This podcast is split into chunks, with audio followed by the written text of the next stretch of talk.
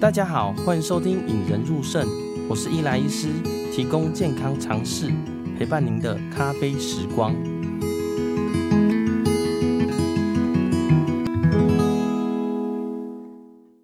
不知道大家觉得平常忙不忙碌啦？像我自己觉得我自己随时随地都很忙碌啦。吼，那我觉得大家可能还是觉得或多或少觉得自己很忙碌，时间不够用嘛。呃，毕竟我们生活中哈有时候不不只担任一个角色。一种工作，像例如呢，我在医院工作，有时候忙学术啊，有时候忙 podcast，有时候陪陪家人，有时候又希望有自己的时间啦。那其实我平常通勤时间蛮长的哦，有一天来回开车可能会一个小时以上，所以我大部分都是收听 podcast 的节目来学一些新知啦。那其中有一档节目，其实陆陆续续听下来，让我获益良多啦，就是高效人生商学院。我相信大家有听 podcast 的听众们应该都不陌生啦吼。这是一个根据生活啊、工作的各个面向，可以讨论到，哎，我们应该怎么让我们的效能提升啦？我相信，嗯嗯，听收呃收音机或者听节目的你呢，应该也是觉得自己三头六臂忙不过来啦。那如何在有效的时间里完成所有事呢？要怎么兼顾所有的角色呢？所以我就特别邀请高校人生商学院的主持人赵应成老师来到节目上。嗨，应成。是，Hello，Hello，轩任医师，各位听众，大家好，我是应成。哦，胤丞，我看一下他的经历，然后每次听他演讲，我都觉得好厉害哦。呃，以以免有些听众还没有还不了解，想请应成老师自己先先介绍一下自己。好。呃，大家好，我叫赵应成，目前是一位职业培训师哦。那刚好也有机会，就是出版了几本著作，那同时也有作家的身份，那也有就是顾问的身份哦。那目前也是就是兼着做 podcast，就是也是 podcast 播客的一个角度。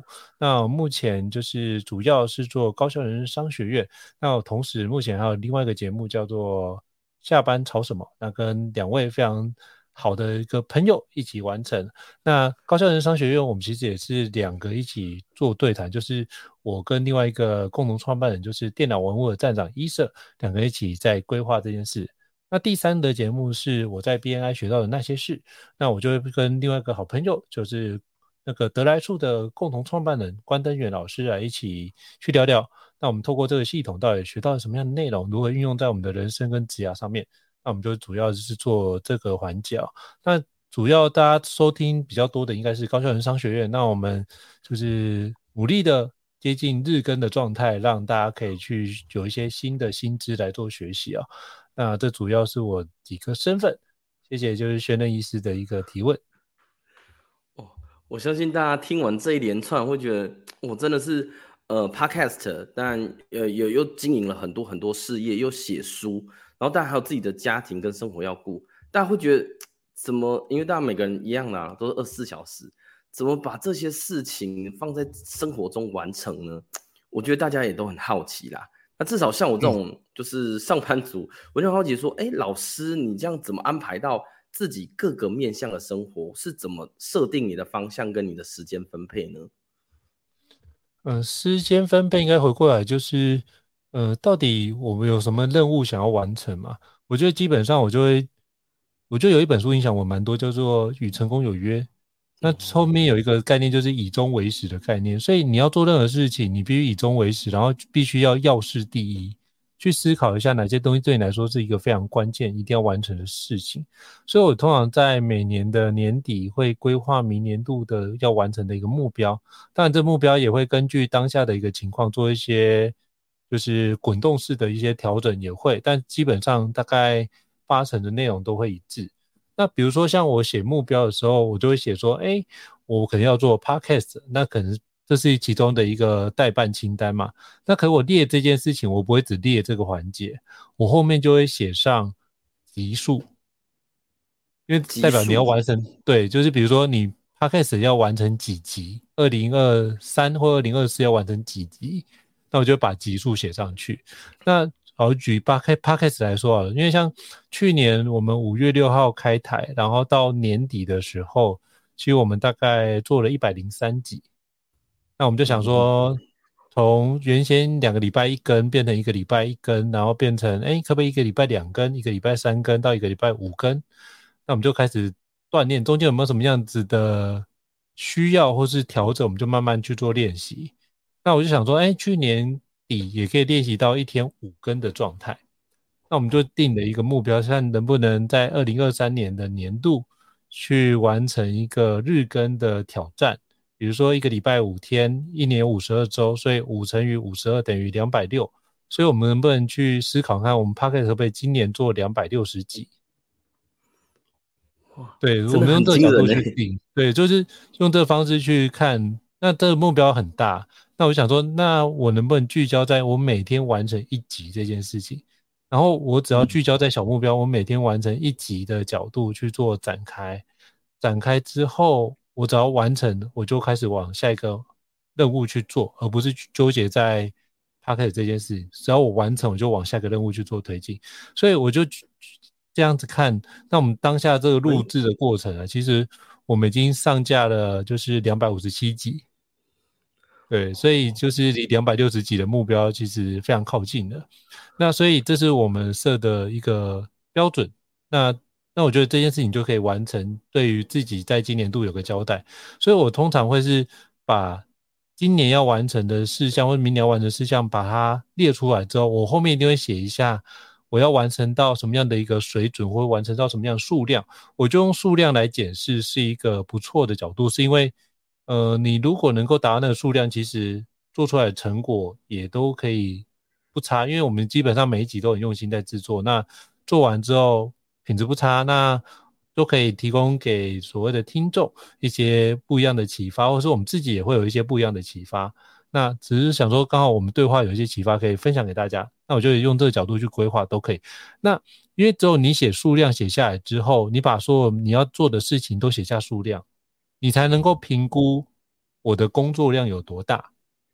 嗯，如果没有写数量，是无法评估工作量有多大的。那你只能靠感觉，可是感觉常常是一个错觉，是因为，呃，我们体力好的时候跟体力差的时候，那感觉是不一样。对，所以我们。体力好的时候，可能觉得哇，走一百公尺健步如飞。可是如果你做重训完，隔天就是肌肉酸痛，要走一百公尺，甚至走十公尺，你都觉得光下床这件事都很很辛苦了，何况走一百公尺？所以我觉得那是跟你身体的状况有绝对关联性。所以你要去评估我的工作量的大小，这件事情能不能有一些看见，就是去评估看看我的效能在哪个时间点最好。那就用工作量的多寡。去看看我能不能负担这件事情，我觉得这是第一点。那如果无法负担，就要去看哪些任务是不是一定要做吗？如果不用做的，是不是可以先先暂缓着，晚一点再做，或者甚至不做也没关系的话，就千万不要做。所以我其实基本上列完做的清单之后，我就问自己，我今年度或明年度的发展的目标是哪些？哪些是优先的项目？我先把它讨论出来。那剩下的环节，我就看。如果都是必要的，那我就把它列起来。那必要的环节里面有没有哪些内容是可以，比如说交付给伙伴去进行？那不一定都要我做嘛。那我是不是可以交付伙伴去进行的话，其实就可以让伙伴们去完成这个任务。那任务一样有推进，但不一定是我。可是我的时间就因为这样被空出来，我就可以去忙我觉得更重要的事情，或是有价值的事情。所以基本上我是依照这几个步骤。第一个步骤就是先把我要做的事情全部先列出来。第二个部分，我可能会在后面写上数量或是要完成的目标。透过我写的数量的方式，把我的目标定得更清楚。然后第三个，我就会去评估我这么多的内容，哪些是我优先次序要完成的区块，我就先把重要的部分先归类放在一起。哪些是相对比较不重要，我也把它归类放在一起，透过这个方式去做展开。那在第四个步骤是，那相对不重要的，我发觉我体力如果无法负担，就会把相对不重要的先，比如说先暂缓再做，或者是真的一定都要做的话，会不会请伙伴代劳？所以基本上我用这个几个角度帮我去列出来，然后这就是我在定定明年度或今年度。一个比较大的一个方针。当这件事情都定好之后，那接下来就是实践的环节，就是我如何去透过计划完成之后，我如何实践把这件事做好。就像我之前听过一句话，我觉得蛮好，就是马云曾经讲过一句话，就是就是什么，晚上想想千条路，早上醒来 走原路，走原路，对。所以很多人只是想想而已。那我觉得想这件事情，大家都做得到。可是实践或执行这件事，我觉得才是真功夫。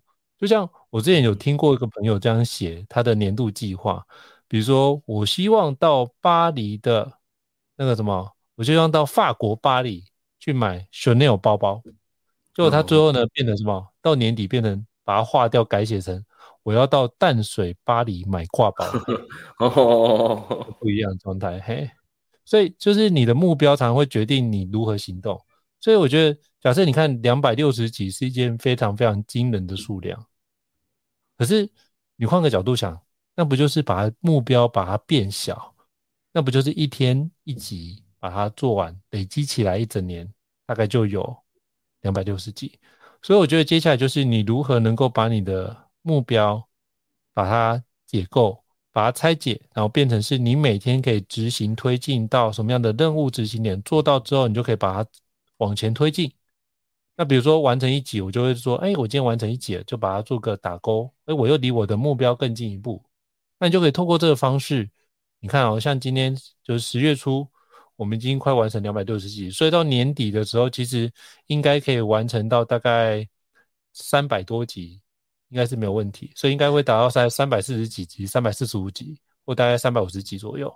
那你问我说，这样没有达到高标啊，三百六十五，可是又怎么样？就算没有达到三百六十五，我们一样达到三百五的状态，那也是一个很不错的成果啊。所以我觉得，有一在执行的过程中，有一点很重要，就是千万不要有所谓的完美主义，就觉得好像自己今天没有做到，就觉得这件事情过去付出的努力一切都白费。一直没有的，所以要相信自己。我、哦、今天没有没关系啊，那我明天补回来。那如果没有补回来，没关系啊，我一样是往前推进，只是走的比较慢一点。那我一样可以往前推进。所以像我就不会纠结在那样的情绪里面，与其花那个情绪来批评自己，不如把那个时间拿来做事情，就会比较快速把你的事情给完成。所以我就会用这个角度来设定我的目标，并且帮助我的时间减少在自我批评，减少在自怨自艾。减少在低潮的状态，我觉得当这样的时间变少的时候，其实那个时间都会花在执行这件事情上面会比较多，所以我就规划花的时间我觉得还好。可是我通常会在一个时段里面把这个规划的事情想清楚，然后呢，我就会花大部分时间在做什么？依照我的计划推进我的进度，照表抽课。所以基本上我做的事情就是很简单，就是。我规划完毕的内容，然后照表抄课，把它跟上我目前预定的进度就好。我只要跟上预定进度就 OK 了，我就觉得我今天很满足了。就不要给自己说啊，我今天啊还有时间，我一定要超标。我觉得就像我们以前读书一样，就是如果真的念到一定量就 OK 啊。你念再多，只是让你的学习的效果跟学习的兴趣会大打折扣。所以我觉得我们过去都太过于 over prepared，就是。过度准备，那我觉得不用过度准备，我们就准备到刚刚好的状态，或是再多一点点，但是不要让自己的时间全部花费在上面，因为人生还有更重要的事情，就是如何过好自己的人生是更重要的一个环节。所以我觉得可以用更高的一个维度跟面向来看待这件事情的话，在规划这相关的一个内容，都会有一些新的想法，甚至你的内容规划完毕之后。也可以跟家人或是跟你的同事、主管们讨论一下，有没有哪些面向是我没有顾及到的，你就可以做一些修正跟调整。所以我觉得依照这几个角度来去做相关的一个排序跟操作，就让我自己的一个行程，或是让我自己的未来的计划跟专案，可以依照这样的方式去往下推进。嗯，我觉得今天胤丞讲，我觉得蛮多收获的。我觉得这样，第一个是列出大目标啦。我觉得大目标，呃，我自己其实我相信每个人一定都是啦，就是呃，二零二零、二零二一年有的目标，二零二二年、二零二三年的目标。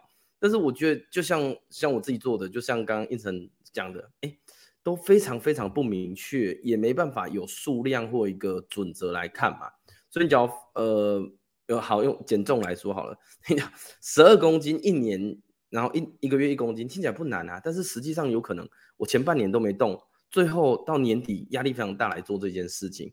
所以我觉得或许就像刚刚胤丞讲的，哎，把事情目标分割到各个，然后明确目标来做这些事，我觉得真的至少让我知道我接下来的目标我要怎么做。那中间，呃，刚刚我听的时候，我有一个小问题，我像例如说，像我们人，呃，有各种不同的角色嘛，例如说，呃，生活啊，呃，家庭啊，个人啊，呃，其他方位。那目当时你，呃，一般在做目标的时候，你会有几个面向，还是都说，呃，例如说我总共有五个面向，我五个面向都各各列出三个目标，然后再去有重要顺序来安排呢？嗯，我觉得这是一个很好的问题哦。那通常我觉得是这样，就刚刚讲的是工作的面向嘛。那比如说对家人，我想说，哎，或许我们可以思考一下，有没有今年有没有想要去一个比较大的旅游？那我就可以把这件事情给放进去。比如说像明年就规划要带家人去，比如说日本，好，那我们就把这件事情当做是一件很重要的一个完成的任务的里程碑，就把它规划进去。因为你不规划进去，你的时间有人被其他事情给占满，所以要先优先的去把这件事情安排进去是重要。那我觉得先写下有没有几个比较大的面向？那比较大的面向，你就可以把这件事情全部先排进去。排进去之后呢，就再去思考看我的时间如何去做个调配。因为我们每个人都是二十四小时嘛，那你看哦，扣除掉睡觉时间。扣除掉工作时间，就职场人士来说，你看哦，扣睡觉时间加工作时间，然后加上什么照顾小孩的时间，其实留给自己的时间是一个非常非常少的状态。我之前统计过，大概我们一个礼拜留给自己时间大概七个小时到九个小时之间的一个礼拜，这还蛮少的，还蛮少的，对，还蛮少，就是平均一个一天大概一个小时左右，那如果比如说就跟比如说夫妻的时间又扣除的话，应该剩不到半小时。所以 很多人就会觉得哇，到底我做了这么多事，但是我到底为自己做了些什么？不知道，会想不起来。然后因为忙很多事情就忙到很累，所以我觉得这时候你就可以去每个去评估有没有哪些项目是我们要一起完成的，因为不可能全部一辈子都一直在工作嘛。那你全然都工作人士，那你能不能去转换一下？有没有哪些地方想要一起去成就的，或是哪些地方想一起走走，有一些共同的回忆，那都可以透过这个方式去做展开。那我觉得提早规划是一个很重要的环节。为什么？因为我发觉，因为我的工作的关系，像做培训师，基本上很多客户可能会就是提早。三个月到半年之前就已经把你的时间先给预留下来。那比如说像我有最夸张，就是在今年的六月已经有二零二四年的十一月的课程的预约，我觉得这超夸张的，对，就预约明年底的一个情况。那他们就有做这样一个预期的展开。那大部分都会在前三个月到六个月之前就会先做这样规划。所以其实基本上你的时间，那就是我需要工作的时间。那就比如说要安排出游时间，我就要彼此协调一下如何去达到彼此的一个平衡点，这就可能需要用比较多的时间去安排，或花一点心思来做一些构思。所以我觉得，当把那个工作的项目跟这个就是我们想要做的事情就联动起来的时候，这时候会出现一个叫做时间永远不够，然后你无法做到一个每件事都做到百分之百。可是能不能去把相对重要的事情全部都拿拿出来，然后就发觉一件事情，相对最重要的事情，我们能不能都做到九十分的状态？哎，我觉得如果都能做到九十分状态，这个人生也是一个蛮平衡的人生的状态。所以像我就现在就不会去一直追求说一定要每个东西都一百分，但比如说工作的环节，我还是会让自己用一个非常高标准的方式来要求，那就是。我的工作会需要人家觉得我需要有高产出，这件事一样会有我自己的标准在。但其他相较之外的环节，我就觉得不一定都要用那种非常逼迫人的方式在进行。我会觉得，哎，我做到九十分也很好啊，那我就可以用这个方式去往下推进，就不用把自己逼到什么事情都要拿一百分。那我觉得，呃，很多人都会想说，对，我都一定要把自己做到完美主义的状态，但我觉得真的不必要，是在于这种处于紧绷的状态，其实很容易让自己感觉到疲惫，而且会有一种焦虑感存在，而且会自己过得不是那么开心啊。所以我觉得。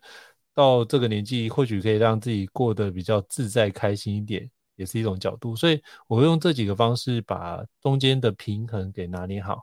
那如果真的要的话，我觉得，比如说像你健康，比如说家庭、工作，在这几个面向，你都会兴趣，还有就是比如说孩子，那你就可以把这几个面向你有兴趣，就把它拉出来。然后这几个面向，你就会怎么样？每一个人都挑出来三项你觉得最重要的事情。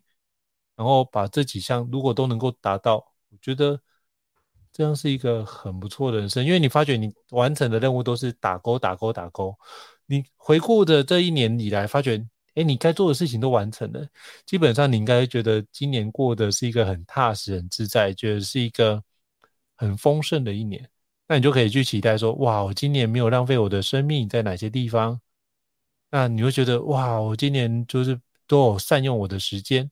那你可不可以写要看看看剧？当然可以啊，这就是你的休闲，这是你可以把它写进去啊。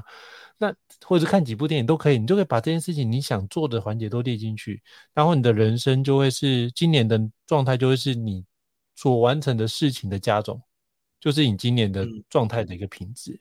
那如果你希望，比如说有一些新的成长，那你发觉每年做一样东西是很难有新的成长，所以你一定要在里面加入什么？我。明年或者未来有没有什么样规划走做新的内容？那如果有的话，那你可不可以开始把那比重加重？比如说像去呃前年的时候，我并没有写任何有关 Podcast 的东西，到去年年中才决定要开始做 Podcast。好，我们就开始做。那做到今年，哎，今年我就增加一个目标，就是 Podcast 或是自媒体这个角色出现了。那我就会思考我自媒体如何去去去安排，然后可以逐渐累积这样的一个能量。跟级数，我就会透过自己的方式去做个展开，来做个评估。那我会定期去做复盘，所以我觉得就是大概一段时间之后，你就要去回顾一下自己这样的目标设定到底是不是合理，以及我的体力上是不是能够负担，以及做这件事情我是不是感到有一种快乐或是一种丰盛的感觉在内心。如果没有的话，或许这你只是为了做而做，不是真正你想要做这个目标。我觉得这几个角色都会是这几个角度比较像是我后面的时候再回过来复盘检视，才去思考我哪个地方有没有需要做调整。那这都是一个动态调整的过程，所以调整完之后，你再去展开新的一个方式，那再不断的 PDCA 去做复盘的角色。所以大概会用这个角度来做相关的一个理解跟操作。我觉得这听完这个，觉得中间有很多地方很有感触啦。我觉得其中一个就是刚刚有提到一个，就是呃，用正向方式回顾自己的成就。我觉得像呃，但我会可能我人生应该说每个人都一样，人生都有一个目标嘛。但这个目标不够明确的时候，你会一直想追赶。好，例如嗯、呃，假设 我的目标是 Elon Musk 好了，就是上火星造火箭。呃，做特斯拉，那但假设你目标这么崇高，那你永远是达不到，你只会一直在追赶，所以你每天会过得觉得，哎，我就算有时间，我还是想要再多做什么。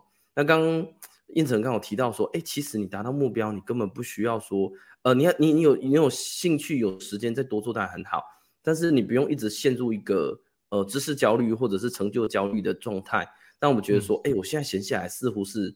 呃，有罪恶感的，或者说是有一些，就是说，哎，我这个时候应该拿些东西来填补，甚至你应该去个运动，或者是你干嘛，你会觉得追剧这一段时间的是人生的废物。我觉得照照应成这样讲，哎，其实我觉得，哎，真的这样子你才能享受人生啊，因为每个人就有一些话就是说，哎，你不要觉得爬上山巅是很开心的，重点是你享受过程嘛，总不能去开心，哎，到山顶然后就觉得哇，一览众山小，结果就就就。就开心了一下下，反正这个过程中，我觉得听应成这样讲，我觉得应该还是要享受一下。呃，我们目标达到之前一些自我的认定，或者说自我的享受啊。我觉得刚刚我这样听，其中一个非常有感触，因为我个人是比较偏向知识焦虑或者成就焦虑的部分，会想要填补一些空档。那刚刚有听完的部分，我有一些小问题，就是说，例如说像我们某个目标啊，好，例如说像我可能明年会想要写个书，或是想要做个其他东西，那这些目标我可能列出来，但是我现在不确定这个步骤，或者说我需要耗费的心力，好了。好，例如说，我真的，例如说，我要造呃造火箭好了，我可能设定是这样，但是我拆解的过程之中，我不确定要花很大心力的时候，我应该要怎么把这个目标呃相对明确的数量化？嗯，胤丞会给我们像这样子的目标给什么建议呢？哦，我觉得这个这个问题，我觉得是一个非常有趣的议题，因为我们可能会做，刚刚就是轩医师提到，应该是很多时候我们不一定做过这件事情。嗯嗯嗯，那我觉得没有做过这件事情，最快的方式是找做过的朋友请教。哦，对。然后我就把我的目标列上去，对不对？我目前所想的是不是一切都很美好？就人家说什么，就是理想很丰满，现实很骨感嘛。嘿，对对对对。那他就会把它列出来之后，我就问他，我就问他说：“哎，这样可行吗？有没有哪些地方是太过乐观的情况？”因为我发觉我们。人啊，通常会觉得，都会对于自己没有做过的事情都抱持着过度乐观，而且通常是对自己想做的事情又抱着非常乐观。可是实际上里面有非常多的一个环节需要去兼顾，那都有去尝试了之后才还是这样。比如说我刚才做培训师的时候，就觉得啊，哦，我很喜欢分享，那我有热情分享，哇，应该可以做不错的培训师的吧？就没想到就一出来，嗯。有一百零六天没有任何的课程，然后又把工作辞掉，然后就是百万年薪的工作辞掉，觉得长辈就会想说：“，这家伙脑子有病吗？怎么会把这工作辞掉，然后去做这些事情？”可是就是慢慢学习，才慢慢了解到这件事情的。嘿，所以我觉得，就是很多时候的想象常常是一个美好状态，但我们并没有去评估到底它有哪些。缺点或是哪些比较弱的地方，我们没有去思考这件事。我们通常会看到的是我们想看的内容。所以我觉得像这个时候问专家，就是他会把我们从幻觉当中拉回来现实的状态。那他就我就问他说：“那这样真的能够造出火箭吗？这样的话真能够达到吗？”因为我觉得就是。你总不能说啊，我相信就可以看见这件事情，比较像 就是心灵鸡汤嘛。可是这件事当然是一个信念，没错。可是重点是你相信什么，以及你能不能真正确实能够达到这样的效果，或真正有没有人做出来？那你可以问有做做过的人，那就是等于是过来人的经验分享。那我觉得这样你就可以少走非常多的冤枉路哦。那甚至什么，你知道这个地方有坑，那你可不可以透过他的分享知道说啊，踩坑一定。就是不可避免，那我能不能踩坑的时候踩轻一点，或者踩坑的时候还知道说，哦，原来这个坑里面还有东西可以有宝可以挖，我会把那个宝可以挖起来。哎，这件事情就才是一个重点。嗯、所以找到专家去请教，然后不是自己在那边就是闭门造车的情况，我觉得这很重要。比如说像那时候要做 Podcast 的时候，我就请教了。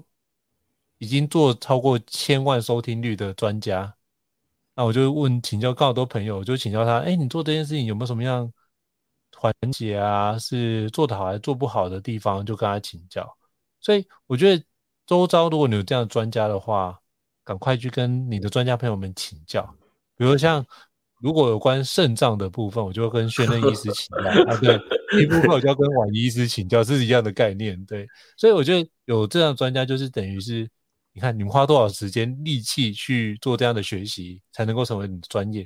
所以我觉得，我们就会尊重彼此的专业，然后请教专家之后，接下来我觉得很重要一点是，请不要怀疑专家的话，请照着专家的话做。嗯，我觉得这个时候我觉得很有趣，是很多人会问完专家也没问题，也请益哦，但是不照做。对对对，还蛮多的。对，还蛮多。然后。就是我觉得这样子的话，就会让你的效果大打折扣。所以我觉得，就是有一件事我想跟大家分享，就是当如果你遇到专家，我真的觉得你就是要感谢自己过去可能祖先烧了很多的好香，或者是祖先有保佑，然后遇到专家了，那接下来什么？请务必不要所谓的自作聪明，给稿，就是说啊，这东西我也会，没有没有，你先照着对方的内容开始做。为什么？因为只有做的时候，其实基本上专家都已经跟你讲，是他目前脑袋里面构思出来的最佳的流程，所以你透过最佳流程去做，才会是一个比较好。你可以怎么样？先照做，再从做的过程当中去有一些新的体验。新的体验之后，再过来说，诶，我有一些经验了，我在判断哪个地方我可以怎么做调整跟改善。但是一开始的时候，请先照做，先不要判断。所以先这样做完之后，才会让你自己逐渐的上手。那其实很多时候刚开始做一定不熟悉，那是因为习惯还没有养成。所以这时候可以搭配原子习惯的地方来去做这件事情，所以逐步的让自己，比如说透过二十一天呐、啊，或者透过更长的一段时间，六十七天呐、啊、之类的，把它养成一个习惯之后，你会发现做这件事情就相对没那么痛苦。比如说刚开始我做 Podcast 也是觉得很痛苦啊，录一集剪一集，哇塞，要花多少时间呐、啊？可是现在基本上就已经做到，像昨天我一整天录了八集。这么多，对，就录了八集，那就一个小时就是一集，那我就再找我的时间跟 tempo 要怎么抓，然后可以抓到，就是我可以练习我自己的口条，能尽量不要去剪辑，就不用剪辑，所以我要尽量避免我自己讲错话，嗯、或是避免到我可能有一些赘字的方式的产生，这都是可以有意识的去练习。当我练习到现在，那我只要看到题目，我大家都能够有效的去跟大家做分享跟发挥。所以我觉得这是一个透过练习才能够达到的效果。所以为什么很多人就觉得，哎，花很多时间但是没有效果，是因为练习的次数太少，而且没有用一个相对有效的方式去练习。然后，其实时时刻刻你要想一下，就是有没有哪些环节可以优化跟改变，可以做得更快速，可以做得更好。这件事也可以做更好的转化。像比如说，原先我们用另外一个软体在录，结果它出现的是点 M4A 的一个档案，那我们就要再转一次。那如果我们现在下载就是点 MP 三的答案，我就不用再转档一次，我就透过这样的一个动作去减少我的时间的浪费。转档一个档案也要多久？三十秒、一分钟，我就节省我一分钟的时间。所以我就透过这个方式，逐渐的去优化我的流程。那我每做一次就优化一次。所以假设我们从去年到现在录了四百多集，快五百集，那等于我就优化了四百次。那这个的优化的流程。效果是很惊人的，所以我如何把这件事情能够展开，从原先完全不会做 Podcast 的一个菜鸟，然后到现在，哎，已经录制快五百集，就很多人听到觉得这件事很惊人，就是那学习的学习的频率跟学习的成果是展现的非常非常惊人的状态，所以我觉得就是如何你用像时间管理就讲到一件事，就是第一个你要先决定什么是你要做的事。第二部分是你要把这些事情排出优先次序，大概我们都可以做到这这样的环节。但我觉得那个时间管理最重要的是第三个步骤，就是你要把你最重要的事用最有效率的方式给完成。所以我觉得这三点都要达到的话，你就会发觉你的时间用最有效率时间完成，那就可以做什么？就可以帮你做很好的事情展开。所以如果真的要的话，比如说我录一集 Podcast 可能三十分钟到四十分钟，加剪辑。我可以在一个小时之内就上架。为什么？我过程中在录制的过程，比如说哪个地方需要剪掉，我这旁边有一张纸，我就会写几分几秒我要剪掉这件事情。嗯，我就不用全部重听啊，我就只要把那段剪掉，我就知道说，哎，前面后面差不多，OK，那我就可以知道这个内容没什么问题，就可以往上做展开，然后再把文案写一写，再把相关内容用一用，关键字下一下，那基本上就是一集就完成了。所以我觉得尽量的把你能做的内容，哪些东西可以标准化，尽量标准化；哪些东西是你需要花时间在上面，就一定要花那个时间，那就不可避免就花那个时间。那这样的话就可以让自己比较有很多不改变的内容，就可以让自己用自动化的方式去推进。哪些需要改变内容，就是花注意力、专注力在上面把它处理好。所以包含。我自己在生活上，我是用同样的方式来做。哪些会需要我的专注力的？比如说工作、写书，这需要我专注力；或录 podcast 需要我专注力，我就可能花比较多力气给他。可是哪些东西我还是日常生活啊？比如说穿衣服啊，或者是什么吃饭啊？那除非就是有特定的需求，比如说想要吃好料的，那不然的话，我基本上都是让自己用一个叫做呃能够果腹的状态，或是哎 OK，那衣服我尽可能买一致性，我就不用去挑衣服啊，我就减少那个挑选的时间，所以我就是在某些地方我会让自己很一致，就是我只要用所谓的自动化的反应就能够完成我的所有事情。那这就是其中一个角度可以去做的。那剩下我要把我的精力花在哪些地方是非常重要的环节，就尽力把那些重要的事情尽可能做到一个很不错的一个水准上面。所以我就用这样的方式来做一个调整跟搭配。哦，我觉得这样子好像感觉就是很很有呃架构性，而且很多地方可以稍微注意到。那我我刚刚在听的过程中，我觉得有几个像我们一般人会担心的部分呢、啊，就是第一个就是说，呃，大家说计划赶不上变化嘛。像我觉得我们会有时候面临到一些变化，例如说，哦、呃，以旅游来说好了，呃呃，台风啊，呃，飞机不飞啊，或者说像例如说，呃，某个时刻小孩生病，你的有大半的时间可能会被拉掉。那怎么因应这些变化，要保留一些时间，或者是有个目标，就是。呃，让某些时候你有会应应一个应变措施嘛？嗯，我基本上，你说所谓的紧急事件，那我如果比如说像我觉得最紧急事件是什么？小孩生病，这件事情完全不可避，或者是什么？就是比如说突然有家里面有突发事情，这件事情是完全没有办法，你就只能放下。嗯，那我觉得是这样，就是呃。遇到这种紧急事件，当然这里大家不愿意所乐见。那我就会通常会先跟我的窗口或客户先说明一下，可能有这样的一个情况，也请他谅解。那我会尽快把这件事情给补上。那通常我会就是先处理，比如说孩子或是家人状况优先处理完。那处理完的过程，如果他有稍微好一点，可以就是把它展开之后，那就比如说有没有哪些环节处到一段落。可不可以请家人来协助一下？我就赶快把这件事情处理完。嗯、就是我可以把它排成，就把这件事情做做时间安排。那意外事件不可避，可是能不能做到一件事情，就是尽可能减少一些不可控的因素存在。我觉得这个可以思考的。就像我工作上面基本上没有太多不可控的因素。嗯嗯。所以我就基基基本上就让我自己的状态是安定的，然后我生活在吃东西或在相关的一个过程当中，也没有太多不可控因素。那你就尽量让这件事情是一个持续稳定的产出。那基本上你就会发觉，你就会习惯那个节奏，然后习惯那个节奏，你就发觉它就很容易让自己就是。进入所谓的心流的状态，然后你就会开始往下做推进跟展开这样子，哎哎，所以我觉得意外这件事不可避，可是有没有可能去做一个统计，就是意外发生的时候，通常是哪些事情发生？嗯，我举个例子哦，我这边有个部署经常出包，然后我就要帮他擦屁股，就是就帮他收拾后后面的一个成那个。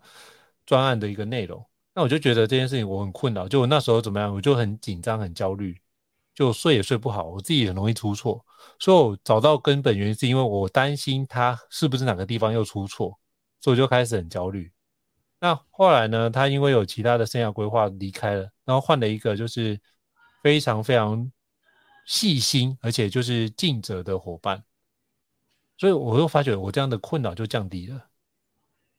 所以我觉得这件事情有时候可能是因为某些人所造成，那你就要去理解，那到底是不是这件事造成？那接下来如果他经常会漏，那我可以做什么事情？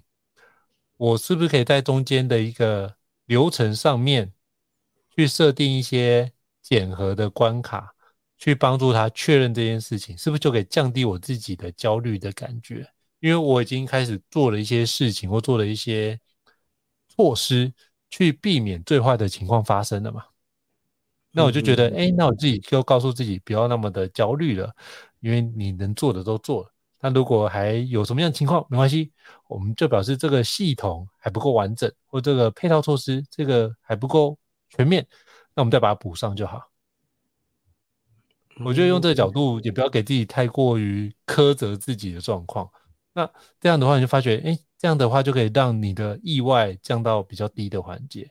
那如果这样的流程都可以做，哎，发觉，哎，好像这样都不错，哎，那我是不是就可以用在其他领域里面？就发觉，我就可以用这个方式来降低我生命中那个突发事件的发生的比例。所以，有时候用这个角度来去思考这件事。刚刚那个胤丞有提到说复盘呐，那我想问一下，就是像例如像哦，我觉得我有时候，但我没有办法像胤丞老师那么就是直接架构性的看自己的生活或者目标嘛。但是偶尔我们会复盘的时候，我觉得大概都会呃有没有有一些复盘的注意事项，或者说像我每次复盘，我都会感觉说，哎，我就是时间不够，呃，应该要调整目标之类的。有没有呃，胤丞老师针对我们，假如有时间复盘，有会建议说他的频率，或者他有什么特别注意事项，应该要提醒大家呢？我觉得复盘是这样，就是，嗯、你要复盘的，并不是要去责备自己，我觉得这很重要，就是你不是说啊，你看你自己都没有做好这样子的状态，并不是，是要去很相对客观检视说。我到底完成了多少的任务？然后这个任务这样的比例是我所期待的吗？那如果有一些落差，那我好奇的是，我到底哪个地方出现了落差？比如说举个例子，像 Podcast，我就会去评估说，哎，为什么有几天太累了，没有时间更？是我不想更，还是觉得那时候想要休息？那？如果是这样，我就会去评估一下自己的状态，然后去了解一下当时候发生什么事情，我就回溯一下发生什么事，那就会去看哦，原来是我觉得那时候很累，然后或者是事情太多，那能不能提早完成，在比较不累的时候提早完成，就可以降低这样发生的比例。那我就用这个角度去思考。那如果我可以做到的话，我就想说，哎，那我们什么样的一个解决方案可以去避免这样的情况更加恶化，或是能不能让这样的情况能够趋缓？我就会做一些相关方案的一个厘清，所以我觉得复盘的重点并不在于责备跟批评，因为你责备批评还是没有完成啊，那完成的比例也不会因为责备批评增加，不会的，所以反而去思考一下，那我能不能展开展，就是应该说展望未来，我能不能哪些地方可以做得更好的，然后去看一下，哎，我下一个阶段做了一些新的尝试，有没有比原来的方式有一些不一样的。展开，比如说，哎，我做了一个新的一季的内容，有没有比旧的一季有没有什么样的成长？那数据有没有什么样的变化？我自己去看，做一个复盘的动作，然后这样做是对的吗？有没有哪个地方需要做调整？所以我就可以用这个角度去帮助我自己，知道哪些不用变，以及哪些可以做一些调整改变，去做个优化的动作。那我觉得，其实这样持续做完，都会得到一个不错的成果。所以我觉得这复盘的概念是为了让自己遇见更好的自己，而不是让自己批评过去没有达到的自己。我觉得这点是一个非常重要的核心关键。哦哦，谢谢应成哦。我觉得复盘这一点也是很多人呃，不见得每个都追求完美啦，但是在复盘的时候，难免会批判自己，或者说呃哪个时空背景下哪些环节出问题。那确实应该就像应成讲，我觉得有一句话非常好，就是。呃，这是为了让我们进步，所以才要复盘。所以应该我们要做的事情是让我们更进步一些些啦。那最后呢，我想问一下胤丞哦，就是呃，像您就是生呃高效人生商学院，你的人生也这么忙，那你有没有什么几个关键词或 keyword 可以描述一下？说，哎，你做这些事情你的原则是什么？可以跟大家分享一下吗？哦，你说做这些事情的原则吗？嗯，就是你会用哪几个原则去分，说让我你的生活变得更好这样子？我觉得用第一点当然就比较俗气的讲法，好，就是我的收入有没有增加嘛？哦，对，这个很重要。对对对对对对，就是因为如果我收入增加，是不是我可以有比较余裕，可以去用这笔的资金来去，比如说让家人的生活可以更好？那我觉得这是一个选择的。那我觉得就可以用这个角度去展开，这是其中一个面向。第二个面向是，我目前做的事情是不是我有乐在其中？我觉得这也是，因为我觉得你做一件事情，如果你觉得你就是不想做这件事，但硬要做，我觉得那对对我来说，某程度很像坐牢，就觉得是被逼的完成这件事情，而不是你自己心甘情愿完成这件事。我觉得这个心态很重要。那如果这件事我真的不想做，那就问自己，一定要我自己做吗？这可以别人代劳。那如果可以别人代劳，那就别人代劳。那如果一定要自己做，怎么样？那我就会告诉自己，我能不能用相对快速的时间把它完成？因为代表什么？我在里面受苦的环节可以少一点。对，所以我就用这个角度去思考。那那主要这两个，然后再是什么？那做完之后能不能会有长期的累积效益？比如举个例子，为什么做写书？写书这件事，写第一本。呃，大概就是卖两刷吧，哎，那写第二本就开始出现，比如五千本、一万本，然后到后来有到超过一万本以上，那你就发觉这是一个累积的过程。那这件事情是一个很重要的一个开始，因为你没有开始就不会有累积嘛。就像我们做 podcast 一样，像我们第一集也是少少的人在听啊，可是做到现在。